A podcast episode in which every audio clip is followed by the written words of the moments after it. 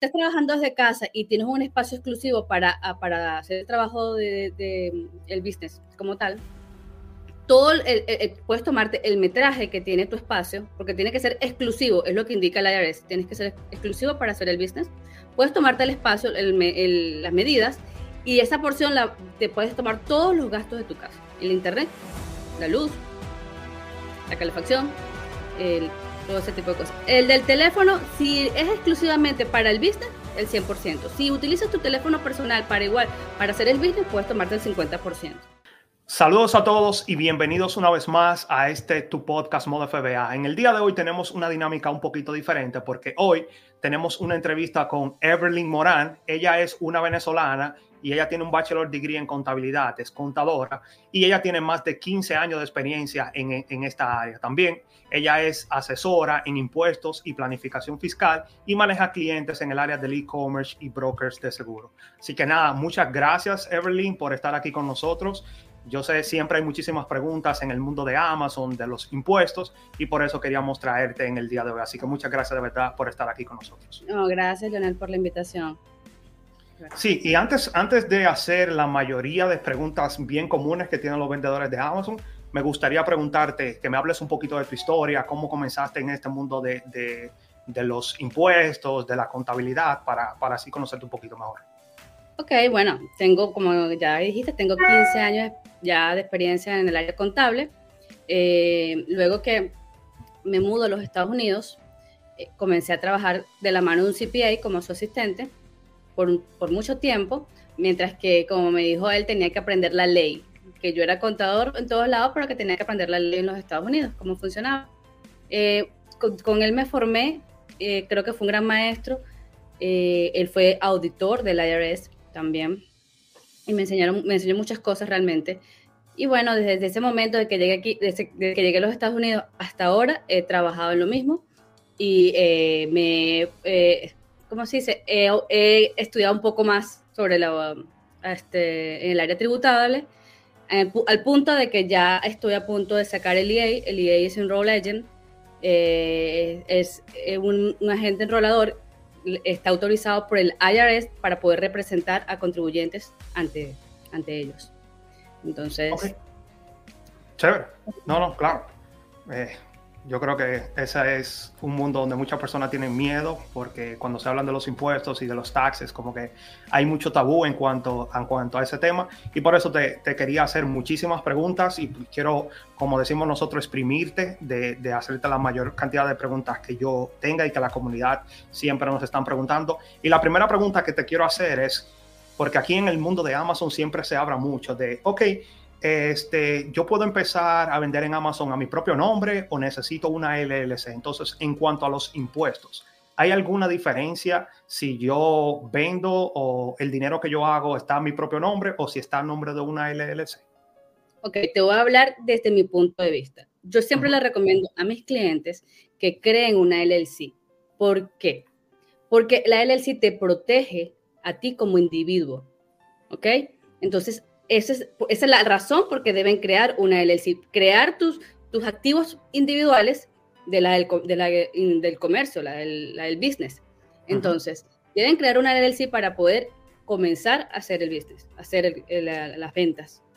Para, en caso de alguna demanda, de alguna situación, siempre van a ir hacia tus activos individuales o personales. Entonces, para poder separar los activos personales del business, es mejor crear una LLC. Exactamente. y me imagino que también... Eh, en materia de impuestos, si, lo, si la crean de manera individual, una, eh, de eh, una LLC single member, van igual, la single member es una disregard entity y declara dentro de la 1040 igual como lo haría un sole proprietor. Exactamente.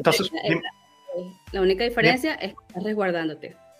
Me imagino que en ese caso también, si yo tengo cualquier otro negocio y voy a empezar a vender en Amazon, para proteger y separar los dos negocios, me conviene más también tener una LLC, ya que si por cualquier motivo o circunstancia yo me hacen una demanda en el, en el negocio de Amazon, eso no afecte cualquier otro negocio que yo tenga, ¿cierto? Es correcto, separarlos también.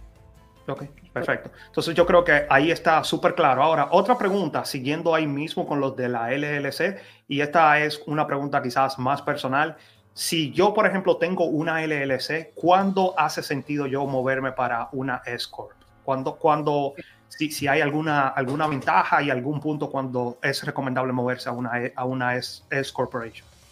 Lo que yo recomiendo para aplicar, para tributar como una corporación S, es cuando tengamos el ingreso, el ingreso, ingreso neto suficiente para poder costear los gastos de la corporación S, ya que es, su mantenimiento es bastante costoso, ya que cuando pasamos a ser eh, shareholder o accionista de una corporación S, debemos pagarnos payroll, o sea, nómina.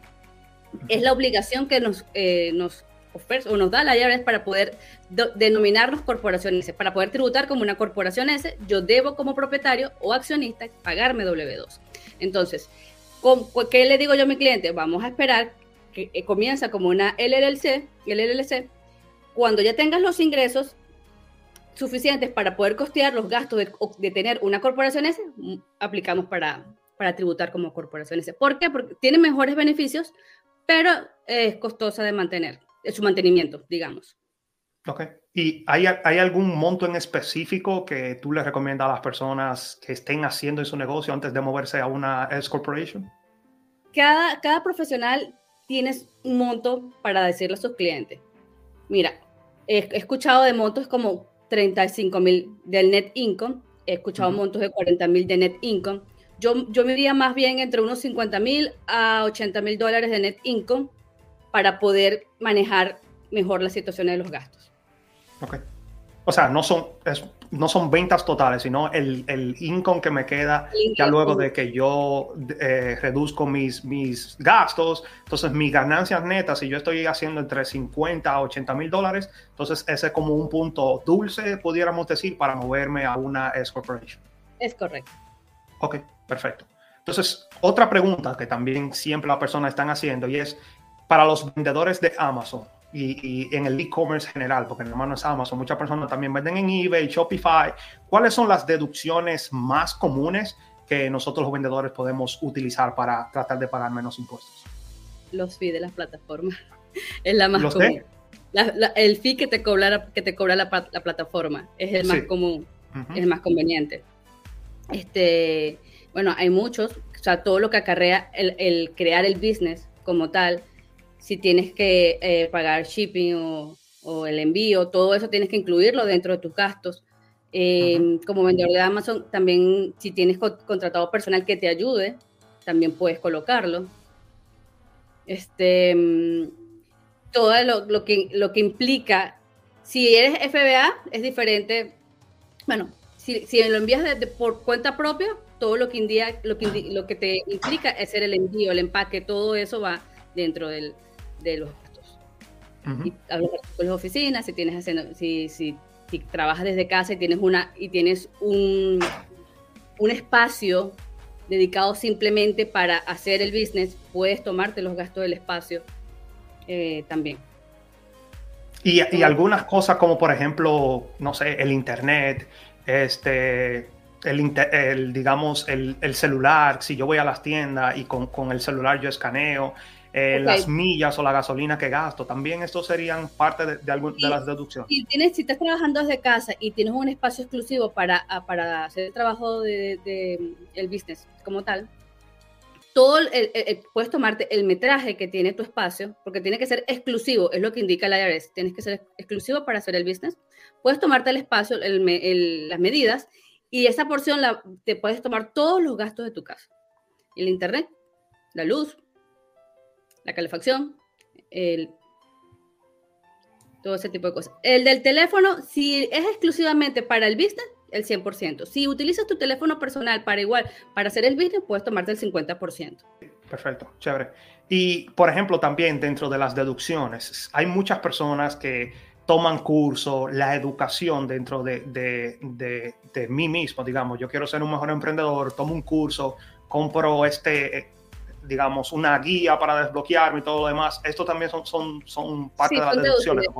Estas educación son deducibles, incluso si tienes que viajar a otro estado porque se va a impartir un curso que tú lo necesitas para que tu business se incremente, todos los gastos incurridos en el viaje tú lo puedes tomar. Ok, exacto. Sí, me, parece muy bien. Y también yo creo que la, para los vendedores que nos están escuchando, todos los software que nosotros utilizamos como Tactical Arbitrage Keepa, siempre es bueno llevar un buen récord de, de todos estos software, porque al final del año también son deducciones, porque sin eso no podemos hacer el negocio. Y sobre todo, yo creo que el inventario es súper importante también tener, llevar el inventario bien para saber lo que estamos gastando ahí en, en los productos. Entonces, otra pregunta también, y tiene mucho que ver con el bookkeeping. Yo sé que esto a las personas ah, no les no es muy agradable tener que ir llevando todos, todos los income, los gastos que voy teniendo, pero en tu, en tu experiencia, ¿cuáles son esos errores más comunes que los vendedores del e-commerce cometen a la hora del bookkeeping? ¿Y cuáles serían esos consejos que tú les darías para, para darle seguimiento a los gastos que en este mundo son, son bastantes y que tenemos una tarjeta de crédito por aquí, otra tarjeta de crédito, este gasto y aquel. ¿Cuáles serían algunos, algunos consejos? Ok, bueno, el error, el error más común que he visto es que no tienen el, el, inventario correctamente. Llevan, llevan un bookkeeping muy este, básico y el inventario, que es altamente, muy importante en este negocio, no lo llevan. O sea, solamente colocan el, en la compra del, producto, pero ¿cuántos, ¿cuántas unidades tenemos? En, la, en el bookkeeping estoy hablando, lo pueden colocar en, el, en, el, en la plataforma, pero en su contabilidad, en su bookkeeping, no lo lleva. Entonces, deben tener muy en cuenta, que lo he visto bastante, por eso lo digo, que no colocan la compra, pero no colocan las unidades. De, qué, qué, artículo compraron, de cuánto fue, todo eso. No solamente es el costo total, sino también de con qué cuento porque eso nos va a facilitar mucho al momento de las devoluciones y todo ese tipo de cosas y podernos tomar eso. Sí, es, es muy importante, ¿verdad? Y bueno, y que ya, si tenemos varias tarjetas de crédito, tenemos que en el bookkeeping todo lo que esté a nombre de la, de la eh, entidad, el LC o corporación, debe llevarse en el bookkeeping todos, o sea, si tengo tres, eh, tres, o cuatro tarjetas de crédito a nombre de la corporación, debes enviársela a tu contador para que ellos puedan tomar la relación de todos los gastos que se genere por sus tarjetas de crédito. Y en, y en este punto, ¿tú crees que, porque en el mundo de Amazon hay algunos software como Inventory Lab, hay uno también que se llama Seller Board, que te ayudan a tú llevar como la contabilidad o el bookkeeping del negocio, aunque hay otras personas que dicen que es recomendable tener otro software aparte de este como como el, ¿cómo se llama? El de el QuickBooks y todo lo demás de, en tu recomendación. ¿Tú les recomiendas a las personas que, que, utilicen una de estas herramientas o tú crees que vale más la pena contratar los servicios profesionales de un bookkeeper? Bueno, yo creo que vale más la pena eh, contratar los servicios profesionales de un profesional que sepa qué es lo que está haciendo, porque estas dos herramientas que me acabas de nombrar, una es principalmente para gestión de, del inventario y los costos del producto. Y la otra es, se centra en la analítica de las ventas y, y, la, gestión financiera como tal. Entonces, si no tienes el conocimiento amplio de qué es lo que está pasando, no vas a poder manejarlo de la mejor, sacarle mejor provecho. Entonces, lo mejor es que puedas contratar los servicios de un profesional que pueda hacerle seguimiento y como te acabo de decir, que lleve un buen inventario de tu producto para el momento de que exista, siempre hay devoluciones del producto y esas devoluciones nos ahorran mucho, mucho, mucho al final del, del, del, cierre fiscal o del año fiscal. Y este servicio, porque el miedo que tienen muchas personas también cuando escuchan la palabra bookkeeper es que, oye, tengo que pagar muchísimo dinero, tengo que, que, tú sabes, como que hay una gran cantidad de dinero que yo voy a tener que pagarle a un profesional para que me ayude con esto. Esto es un servicio que es bastante caro o cualquier persona, digamos, que ya está generando ciertas ventas en Amazon lo, puede pagar? Bueno, eso va a depender del, profesional que, estén buscando, porque cada profesional tiene una manera de cobrar diferente. Entonces, si estás comenzando en el área y no tienes ningún tipo de ingreso, mira, como le he dicho mucho, comienza con un Excel y a medida que tú veas que tu ingreso va incrementándose, contratas eh, los servicios de un profesional. Eh, lo más recomendable es que lo hagan desde el día uno, ¿ok? Pero si realmente no, no le da, hagan un Excel, lleven este, una relación y luego cuando tengan la posibilidad económica, contraten los servicios del profesional. Sí, hace, hace, mucho sentido. Y para, en cuanto a las personas que quizás esta es la primera vez que van a, que van a, a llenar los taxes como emprendedores y que antes tenían un W2, ¿qué ellos necesitan a la hora de, proveerle a ese profesional que lo va a ayudar con, con, con, con llenar los impuestos? ¿Hay algún documento que yo tengo que, llevarle a, ese profesional? Sí, bueno, sí. Si ya estás trabajando como, como, como, corporación, con una LLC o una, corporación COS, lo, más recomendable es que le lleves eh, la contabilidad. Así quedó. Y bueno, si no tienes contabilidad como tal, bueno, llevarles todos los estados de cuenta. La, la plataforma siempre te va a generar una 1099K que tienes que, que, llevársela. Tienen que tener muy en cuenta si lo están haciendo. Hay algunos que comienzan como de manera propia, de manera individual, y que al momento de hacer sus impuestos venían de una W2 y ahora están trabajando por cuenta propia. Aquí es diferente, porque cuando tienes W2, tu empleador te retiene impuestos. Y cuando trabajamos de, por cuenta propia, nosotros mismos pagamos nuestros impuestos. Y eso lo hacemos justamente al momento de, la declaración de impuestos. Entonces, una vez de la que tengamos toda la relación de ese ingreso neto como persona individual, debemos pagar el self-employment tax al, al, Estado, al federal. Y de igual debemos también pagar el impuesto sobre la renta, dependiendo del tax bracket en el que quedemos, ¿no? Entonces, para que lo tengan en cuenta que es diferente, porque mucha gente dice que tengo que pagar mucho impuesto. Es que antes con la W2 te retenían, ahora no, ahora lo tienes que hacer tú mismo. Exactamente. Y que, y que también en ese punto vale la pena recalcar que muchas veces nosotros nos enfocamos en comprar, comprar más productos, más inventario, y nos olvidamos de que al final del año nosotros somos los responsables de, de ir colectando esos impuestos para pagarlo. Y a veces, ok, vendí 100 mil, 200 mil dólares, pero si no ahorré nada para pagar los impuestos y, y luego tengo que pagar 6 mil, 7 mil dólares de impuestos y me quedo como que, uy, estoy pagando demasiado. Pero lo que pasa es que todos los meses yo les recomiendo a las personas que deberían de ir sacando, me imagino, una pequeña porción para los impuestos para prepararse para, para esa temporada. Yo también les recomiendo a todos mis clientes que mantengan una cuenta aparte para ahorrar para el pago de impuestos. Adicional, que realicen pagos estimados. ¿Ok? Los pagos estimados es igual como que si tuvieses, eh, te, estuvieses reteniendo en la W2, pero tú mismo te estás adelantando al pago. Entonces, adelantas impuestos y al momento de declarar ya has adelantado una parte de lo que te tocaría pagar. ¿Hay algún porcentaje en específico que tú les recomiendas a tus clientes que, que vayan ahorrando? ¿Un 10, un 15%? ¿Qué, qué porcentaje más o menos tú crees? Lo más recomendable es que sea 20%, de, de, lo que entre mensual. De lo que entre mensual, ahorra 20%. 20%. Este, porque, bueno, es, mi manera de, decir, de, de, orientarlo, porque puede ser 30, ¿me entiendes? Pero digo, para, ser, para ser conservadores, vamos a hacer un 20, eh, que se ahorre o que paguen de estimado. Si viene, la otra opción es que si el año pasado te dio a, te dio a pagar, por ejemplo, 5 mil dólares, yo les digo, divide esos 5 mil dólares en cuatro porciones y eso es lo que vas a, vas a hacer de estimados este año que si en este año ya no son los 5 mil, sino 7 mil, ya tú adelantaste 5 mil y solamente vas a pagar 2 mil. Ok, sí, hace, bastante sentido. Entonces, eso, eso es cada tres meses, ¿cierto? Sí, son los estimados. Ok. Entonces, también, otro, otra pregunta que tengo aquí, y esta es, yo creo, una de las preguntas más controversiales que hay en, en el mundo de Amazon y todo, y es acerca de los cashback. Y es, si los cashbacks son tax free o si yo tengo que pagar impuestos. Para las personas que quizás no conocen lo que son los, los, cashback, estas son algunas herramientas, plataformas como Rakuten, Bifrugal y Top Cashback, donde nosotros, imaginémonos que yo voy a Nike y compro unos tenis en 100 dólares, si hay un 10%, digamos, de cashback, por el simple hecho de yo hacer una compra de 100 dólares, ellos me van a devolver 10 dólares para mí, para atrás. Así que en este punto, ¿tú crees o en tu experiencia, ¿Son los cashback tax free o yo tengo que pagar impuestos también de, de esos cashback? No, los cashback no son tax free. ¿Cómo? Yo, desde mi punto de vista, no son tax free, como lo estás explicando. Ok. Sí, no.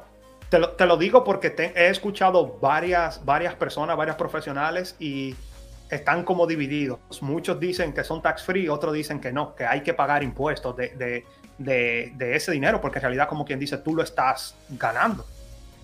Es así, es así. Bueno, si lo estoy entendiendo como lo, como lo estás explicando, es un dinero que estás percibiendo de, como digamos, si haces esta compra, te devuelvo tanto. ¿No?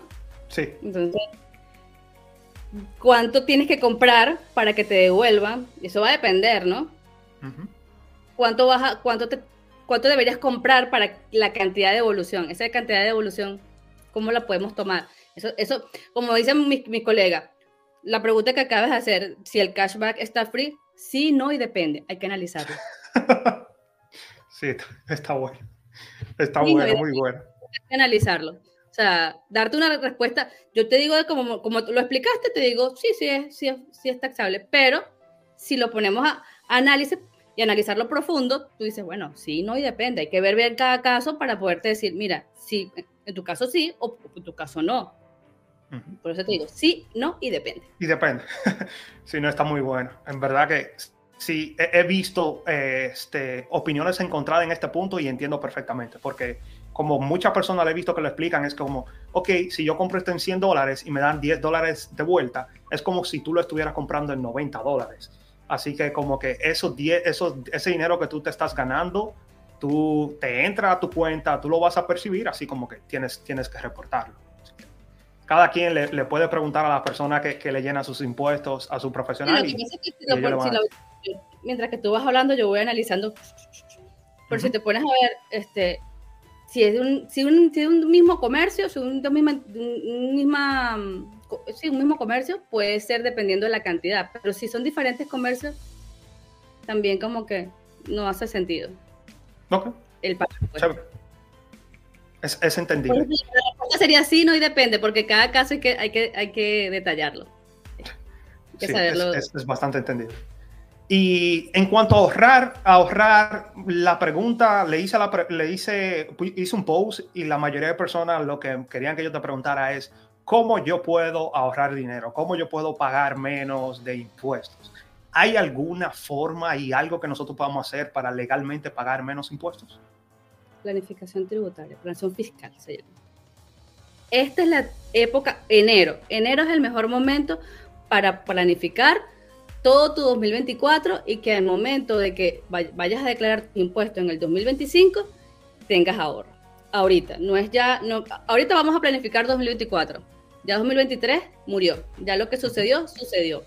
Entonces, la mejor manera es buscarte una persona que, te, que, te, haga una planificación fiscal y te ayude a ahorrar impuestos, de la manera legal, obvio.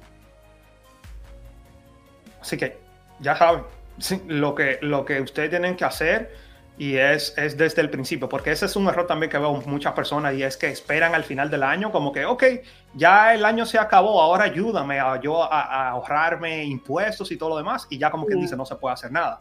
Así que estamos a principio de año y si, si tú quieres pagar menos impuestos, me imagino que este es el mejor momento para buscar ayuda profesional.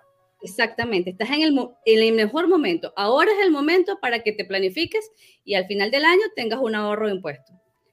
Pero no, no ahorita para el 2023, es ahorita para el 2024. Sí. Otra de las preguntas que siempre también me, me estaban haciendo es, ¿qué es una auditoría y cómo yo puedo evitar una? Ok. Muy, muy buena pregunta.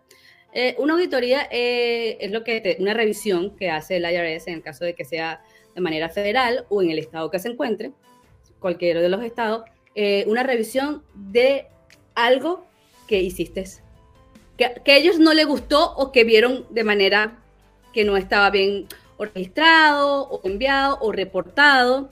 O sea, puede ser, auditoría puede ser de cualquier cosa, puede ser una auditoría de ingresos, vamos a hablar de auditoría de ingresos, eh, quizás para ellos eh, te están revisando porque tú reportaste eh, unos ingresos por debajo de los que ellos recibieron.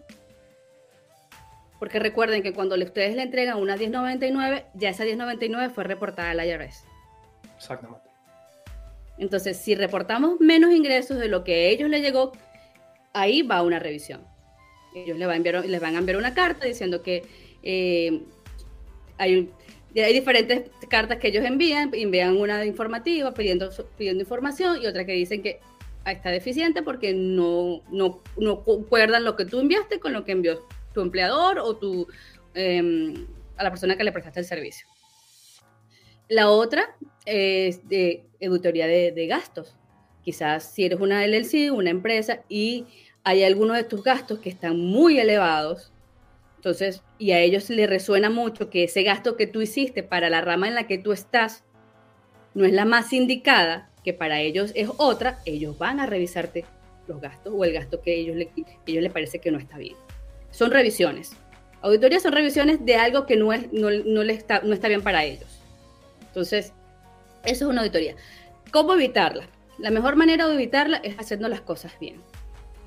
No, si tuviste un gasto y ese fue el gasto, si fueron 100 dólares, por ese gasto no juegues a colocar gastos que no tuviste. Porque siempre te van a pedir soporte de todos los gastos que tuviste en el caso de los gastos. Entonces, ¿cómo evitarla? De esa manera, haciendo las cosas bien y correctamente. Y bueno, de la mano de un profesional que es el que te puede orientar qué es lo que sí y qué es lo que no. Porque recuerden que cada, eh, ustedes son un business diferente a lo que es al abogado, a lo que es una persona que, que, es un vendedor de autos o lo que sea. Entonces, todos tenemos business diferentes y por ahí el IRS se guía. Entonces, busquen un profesional que los guíen de acuerdo a qué gastos se pueden tomar en el caso del e-commerce. Como me acaba de preguntar, hay muchísimos gastos en esa rama. Yo solamente dije algunos, pero en realidad hay muchísimos. Ok, entonces, para, para simplificar, la mejor forma de evitar una auditoría, que no es algo que nadie quiere que le pase, es haciendo, la, haciendo de la forma correcta, no mintiendo, no poniendo de más ni de menos y contratando a un profesional que me ayude en todo el proceso. Me imagino que, que esto sería, como quien dice, los dos pasos para, para, evitar uno, ¿cierto? Sí, porque muchas veces hacemos cosas por desconocimiento y realmente eso es lo que sucede. Por, por no conocer la ley, eh, hacemos cosas que no, que no están bien. Entonces, lo mejor es que te, que te asesores. Si quieres hacer algo y no sabes cómo es, asesórate y listo. Y, y, por ejemplo, porque ahora más que nunca, tú más que nadie lo sabes, tú sabes que siempre hay muchísimos anuncios de TurboTax, llena los taxes tú mismo. Yo una vez cometí ese, ese error, pudiéramos decirlo, de llenar mis propios impuestos. ¿Esto es recomendable o, y para las personas que quizás tengan LLC o tal vez para cualquier persona que, que esté en el mundo de, del e-commerce? Mira, yo no lo recomiendo. ¿Por qué? Porque lo recomendaría si eres una persona soltero que solamente ganas W2 y que realmente eso, eso es todo y listo. No Pero si ya tienes una, una, empresa o eres individuo que tienes inversiones y todo, y todo esa cantidad de, de movimientos, no te lo recomiendo. El IRS no le gusta tanto TurboTax, pero es algo con el que tienen que lidiar. ¿no? Entonces, este, sí, porque hay muchos errores que vienen de ahí, de hacer, como hacemos nosotros mismos, nuestra declaración ahí vienen muchísimos errores. He visto mucha gente que la han auditado porque han hecho sus propios impuestos por TurboTax y dejan de colocar cosas y ahí viene la carta, que dónde está esto, que qué pasó aquí. Entonces, mi recomendación, no. Como dije, a menos que sea una persona soltera con W2 y no, eso es, eso es lo único que tiene y no va a pasar más nada.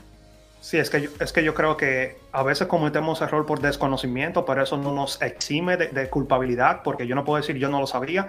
Y también yo creo que muchas veces por ahorrarnos quizás, oh no, aquí llenándolo yo mismo me voy a ahorrar 100, 200 dólares, así que yo prefiero a, ahorrarme esto. Y no saben el, el, problema que se pueden enfrentar o quizás que si lo buscan la ayuda de un profesional se pueden ahorrar todavía muchísimo más dinero que el que ellos creen que se están ahorrando por llenarlo yo mismo.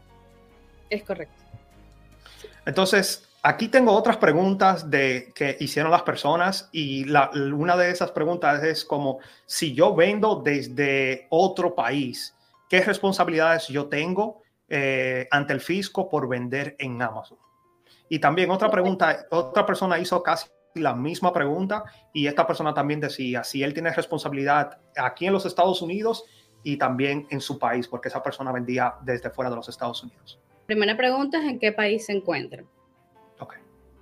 Porque hay algunos países que tienen tratado de, con tratado de doble tributación con, con el IRS, con Estados Unidos, perdón, con Estados Unidos.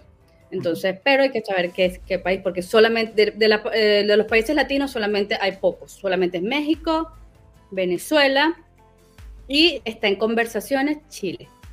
¿Qué quiere decir pero, eso para las personas que no saben la doble tributación. Que, que, si, que, pueden que pueden declarar esos ingresos dentro de su declaración en su país y no, okay. y no lo hacen en los Estados Unidos. Ese, ese es el acuerdo. Entonces, pero no todos los países lo tienen. Entonces, eso es lo que primero que hay que saber. Si eres extranjero y vendes en Amazon, pero tienes una entidad aquí en los Estados Unidos la primera pregunta. Las ventas son hechas en, en Estados Unidos es la segunda pregunta. ¿Por qué? Porque la ley establece de que si haces el business dentro de los Estados Unidos, debes pagar impuestos. Indiferentemente del país que te encuentres. Okay. Si tú haces, si tú, tú generas ingreso en una actividad dentro de los Estados Unidos, donde está implicado Estados Unidos, debes pagar impuestos. Así. Okay. Lo único que va a cambiar es depende del país donde yo esté. Digamos, si yo tengo una LLC aquí en los Estados Unidos y yo vivo en Colombia, digamos, es muy probable que yo tenga que pagar, bueno, tengo que sí o sí, como tú dices, pagar los impuestos aquí en los Estados Unidos y ya depende del lugar donde yo viva, en Latinoamérica, como tú comentas, yo tengo que mirar si yo lo también tengo que pagar en, el país donde yo vivo. Eh, eh, no, tú puedes decir, bueno, no, esos ingresos generados los voy a pagar en mi país. ¿Ok? Ok, Pero, no es que yo pago en Estados Unidos y también en mi país, sino que yo lo pagaría en mi país. Los, que tienen tratado. Los que no tienen tratado tienen que, pagar en su, país o aquí. Las personas que estamos aquí adentro este, y que la mayoría somos extranjeros, para que lo tengan en cuenta también las personas que estamos aquí, que están aquí, las personas que estamos adentro y somos extranjeros y generamos ingresos aquí en los Estados Unidos y también en otros países, la ley establece que si eres residente tributable para el IRS, por ser residente tributable, exactamente por lo, que dije, debes pagar impuestos de tus ingresos mundiales. O sea, los generados aquí, los generados en otros países y en todo eso. Entonces, tengan pendiente de eso si tienen alguna otra actividad en otro país y viven aquí. Entonces... Está muy, muy buena esa información. Creo que hay, mucha desinformación en cuanto a ese tema y, está, está muy, creo que, quedó bastante, bastante claro. Este, esta persona también está preguntando cómo tributa una LLC de dos miembros, ellos son esposos, pero también me gustaría ahí como ampliarlo un poquito más y hablar de si hay alguna diferencia de cómo tributa una LLC cuando es un single miembro, que es una sola persona, a cuando ya son dueños eh, dos o más, cuando tiene más de dos miembros. Ok. La LLC Single Member, lo, como lo dije al principio, son disregard entities, son eh, LLC no corporativas que declaran dentro de nuestra declaración individual, dentro de la 1040, en un anexo C. Ahí declaran las LLC Single Member. ¿Ok? Eh, las LLC ya de dos o más miembros ya declaran en otra forma. Son formas corporativas, forma 1065 de sociedad. Eh, esa, esa, esa, forma de 65 es una pass-through entity. Ok, ellas declaran de manera informativa, pero ellos generan una forma K1 a sus accionistas que esta las van a incluir dentro de su declaración individual 1040. Y por ahí pagan impuestos y deben pagar algún impuesto. El que va a pagar el impuesto es el socio. No, no, la, no la 1065, que ya eh, ella pasa todo, el, todo lo que quedó, como que dice, el, ingreso neto pasa a los accionistas y los accionistas son los que pagan el impuesto. Y entonces, en ese mismo punto, me imagino que como ahora se, se llena como un formulario separado de la propia persona, me imagino que es más costoso los impuestos de una LLC que tiene más de dos miembros, ¿verdad? No es que, no es que sea más costoso, o sea, ¿de qué manera lo estoy diciendo? ¿Costoso de pagarle a, un, a, un, preparador o costoso ante el fisco con algún, tipo de impuesto a pagar? No, yo digo eh, en cuanto a la persona, el profesional que me va a ayudar a, llenar mis impuestos, ¿no? Claro, porque vas a tener que llevar una relación, igual, va, va a ser el mismo costo, digamos, ¿por qué? Porque yo soy solita, ¿verdad? Por ejemplo, pero tengo mi LLC sola y quiero y yo los voy a aclarar en mi 1040. El profesional con el que yo voy a ir me va a tratar la, mi LLC single member tan igual como una corporativa porque tiene ingresos, gastos y costos. Que eso va a ir en un anexo C. ¿Entiendes? La única diferencia es que esta va a ir ahora en una, en una 1065 claro, dependiendo de los movimientos de, de, de esa entidad, de, de, esa, de, esa, de ese business, vamos a ver qué otras formas deben, incluirse dentro de esa declaración. Pero siguen siendo igual. Y en cuanto al IRS, si hay algún cambio. No, en la, de acuerdo a la, LLC de dos, de, dos miembros y single member, los dos tienen que pagar el self-employment tax y el, el, impuesto sobre la renta. Igual. Ok, perfecto. Y, por ejemplo, si esta persona me estaba preguntando, si yo tengo una LLC, vi que se repetía mucho esta pregunta, pero es básicamente, si yo tengo una LLC con dirección en Orlando, pero yo opero en Nueva York, ¿tendré algún tipo de problema? Como que si yo tengo una LLC en un estado, pero opero en otro estado diferente, ¿hay algún problema a la hora de yo llenar mis impuestos? Pero esa, esa, el, todo, lo, todo se lo pagas al estado de Orlando, es la pregunta. O sea, en sí, ¿dónde haces la venta? Porque si la LLC está creada en Orlando, tienes que pagar todos los impuestos en Orlando. En Orlando. Hay algunos impuestos en Orlando que si, es para individuos no son exentos. Entonces no sé si lo hiciste por eso. Hay gente que también tiene LLC en Wyoming. Sí. En Delaware. Entonces hay que, hay que saber por, con, qué, con qué razón lo hiciste y si la, si la actividad en sí en sí la estás haciendo en Nueva York, porque posiblemente tengas que pagar en Nueva York también por ser residente de Nueva York. Y Nueva York, que yo estoy en Nueva York, es un poquito complicado con eso, así que pendiente. ¿Ok? Ok. Así que ahí, ahí está, la persona que me hizo esta pregunta, tienes que, que, buscar, que buscar ayuda a un profesional para que, que, te asesore en este punto. Nueva York, y en cuanto que tú mencionaste, sí, sí, dime. No, así lo voy a recalcar mucho. Nueva York es muy estricto en la parte tributaria, así que muy pendiente con Nueva York. A Nueva York audita mucho, para que sepan. Ok. Y cualquier persona que quiera trabajar contigo, ¿tiene que, vivir en un estado en específico, digamos en Nueva York, o cualquier persona, no importa el estado, puede, trabajar contigo? No, nosotros trabajamos en los 50 estados.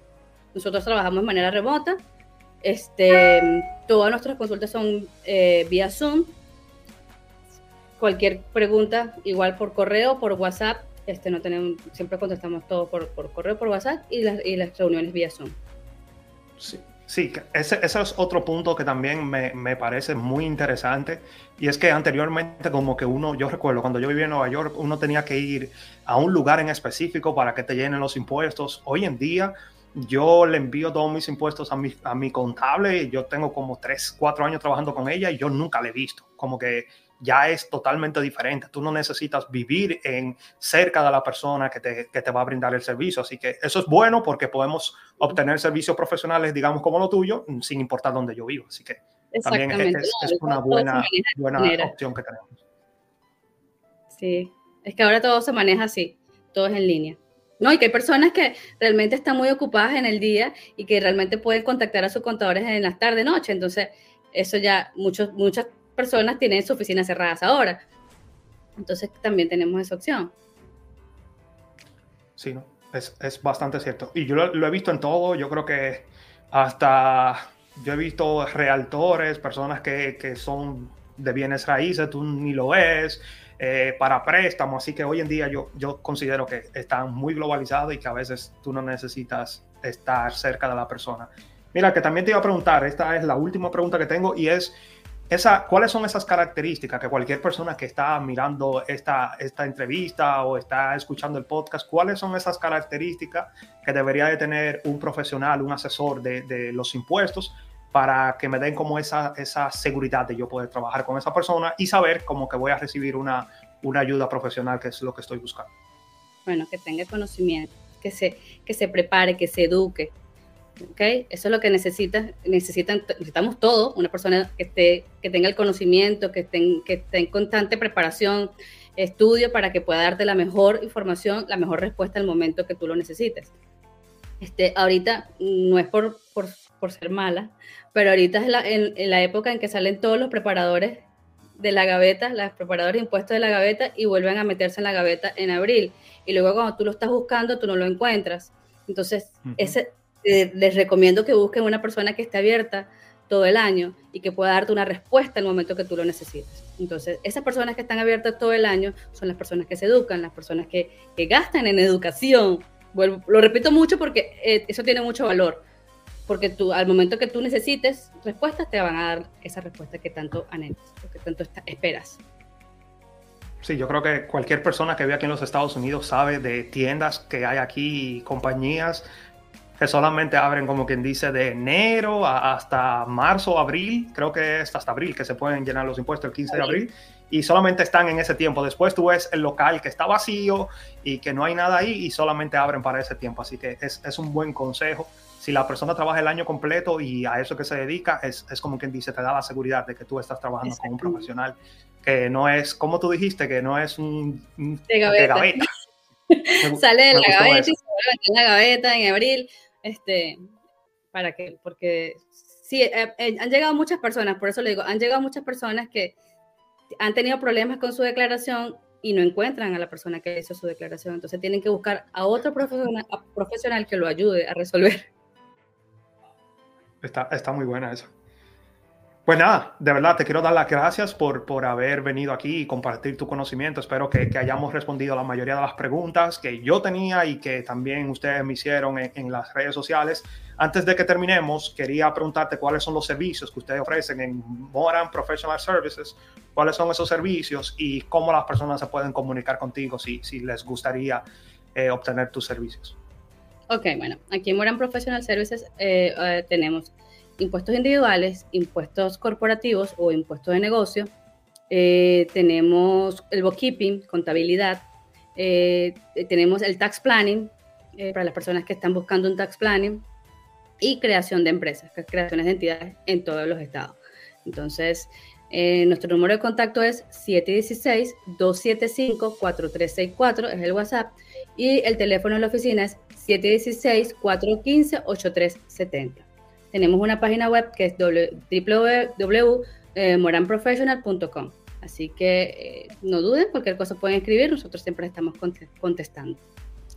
Sí, de todos modos voy a dejar toda la información en la, en, la, en la descripción de este video para que así ustedes tengan toda la información que ella dijo, su número de teléfono, el de WhatsApp y también su página web, para que así cualquiera de ustedes que estén interesados y como ustedes vieron, es muy importante tener un, un, profesional que te guíe de la mano. Como ella dijo ahorita, por desconocimiento a veces cometemos muchísimos errores y por eso es que vamos a querer tener un profesional que nos guíe de la mano y que nos, nos diga qué es lo que tenemos que hacer, qué nos conviene, qué no nos conviene. Y si ustedes están en ese punto, entonces yo le voy a dejar toda la información para que se comuniquen con Everly. Así que nada, muchas gracias de verdad una vez más por estar aquí con nosotros. Te, te agradezco mucho. Y a ustedes, sí, gracias. Y a ustedes, muchas gracias también por acompañarnos. Yo espero que este video le haya, le haya ayudado bastante, que hayamos podido aclarar todas las dudas que ustedes tenían. Yo sé que, que, tal vez quedaron algunas más por ahí, pero yo creo que hoy abarcamos muchísimo, muchísimas preguntas que ustedes tenían. Así que nada, una vez más, muchas gracias por estar aquí con nosotros y nos vemos en una próxima. Chao. Bye. Chao.